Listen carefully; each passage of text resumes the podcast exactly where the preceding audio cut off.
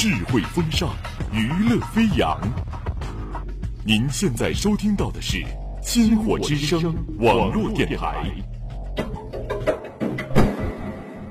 每天在每天在黑夜里翻来覆去，总是害怕一个人，总是害怕一个人把人生这个剧本演完，或者到了一个或者走到一个不属于你的场景里，感受着感受着物是人非，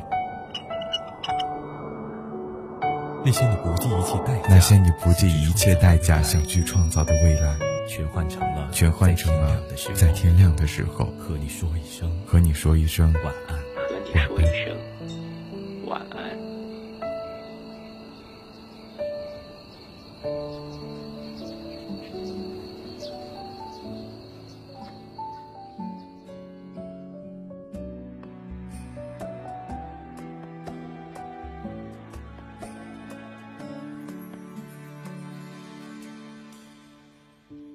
Hello，大家好，欢迎收听今天的天亮说晚安，我是你们熟悉的河马先生。相信大家的身边总会拥有一个拥有有趣灵魂的朋友，他们总是在生活的点点滴滴中给予你许多的欢笑与快乐。还记得有一次，我和朋友喝完酒回家的时候，他对我说：“不要扶我，我没醉，前面那条路在动，帮我扶住那条路。”当时我听到他说这句话的时候，就感觉他非常的有趣，非常的幽默，也有可能是那个时候他是真的醉了。所以说，到底怎样才算拥有有趣的灵魂？首先，我们要做到内心坚韧有力量。人们常说吃好一点，穿好一点，住好一点，总是忽略内在的培养。有趣的灵魂就是从琐碎的生活当中一点点拼接起来的，从痛苦里拼一点，从欢乐里拼一点。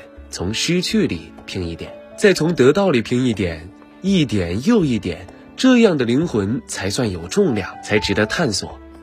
并非在清池里便能滋养出一颗纯净的心灵，也并非在浑浊的沟渠里就一定会生成阴暗的心思。内心有力量的人，在任何情况下都能找到自己的信仰，让自己发亮发光。这样的人总给人一种我不怕。我要大步向前的潇洒感，他们坚定自己的信念，坚定自己的主见，不会轻易被他人的三言两语所左右。他们专注于自己的内心，哪怕哪个部位受过伤，就往哪个部位弥补，让自己看起来得体。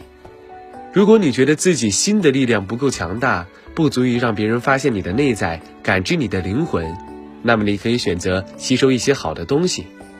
你可以尝试看一些经典有价值的书和电影，摘抄语录或分析片段，去有历史意义的地方旅游，认真听讲解员细说当地，与不同年龄段的人接触聊天，听听他们的故事。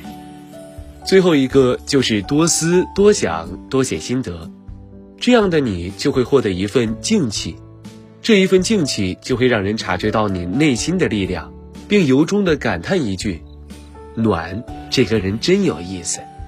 有趣的灵魂和一个人的性格是否张扬没有关系，也和一个人看起来是否聪明没有关系，而是和一个人说出来的话以及做出来的事情有关系。第二，就是要对生活保有热情，并且能够感染他人。我的身边有一位特别爱笑的朋友，每次同他讲话的时候，都会忍不住的跟着笑。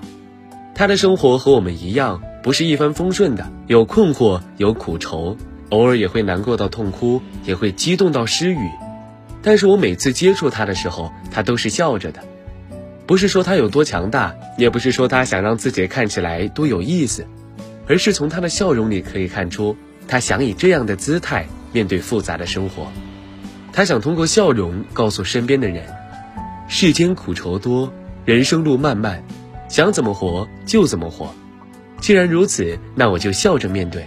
笑容真的可以感染别人，让人在日复一日推石头上山的绝望生活中看到一丝丝的希望。温柔中带着锋芒，美丽中带着刺。有趣的灵魂往往是矛盾体，让人很有探索欲。这类人有时候看起来很优秀，可以主导很多事情，其他人也甘愿听从他的安排。有时候又看起来懵懵的。别人会忍不住给他提建议，自相矛盾的一个人，但是大家都很喜欢他。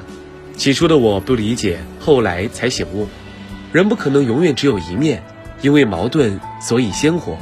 对于自己知道的事情，他们会大大方方和大家分享；对于知识盲区，他不会不懂装懂。正是因为这一点，才让人挖掘出他真诚的一面，并且更愿意与他相处。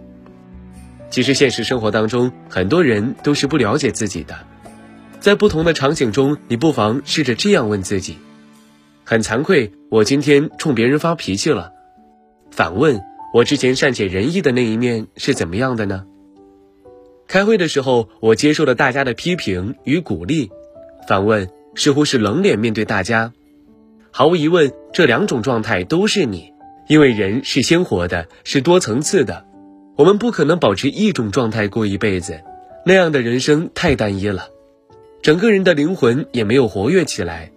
如果只坚持一面，会很容易让人厌烦的，也很容易让人欺负，因为他们觉得他这个人啊，无论怎样敲打，这辈子就是这样的了。因此，在必要的时候，我们要让自己的温柔带点锋芒，学会让人捉摸不透。第四点，有趣的灵魂介于孤独与热闹之间。之前看过一个朋友的剪辑视频，视频的内容与自我解剖有关，讲他留学时的状态。视频中的他穿着颜色鲜艳的服装，与朋友行走在东京街头上，沉着冷漠的旁白配着视频里真心的笑容，让人觉得很着迷。我总觉得他处在热闹中，但他又只是一个旁观者。后来觉得他是疏离孤独的。可他明明大声的在说话，开怀的在大笑，并和朋友相拥，别人无法真正的定义他，因此他的灵魂介于孤独与热闹之间。我们也要让自己学会不畏惧孤独，也不要热衷于热闹，只悄悄的从中间走过，学会舍弃一些让自己觉得累赘的情绪，避免走进极端，更不要用别人的喜怒哀乐捆绑自己，因为有趣的灵魂是自由的。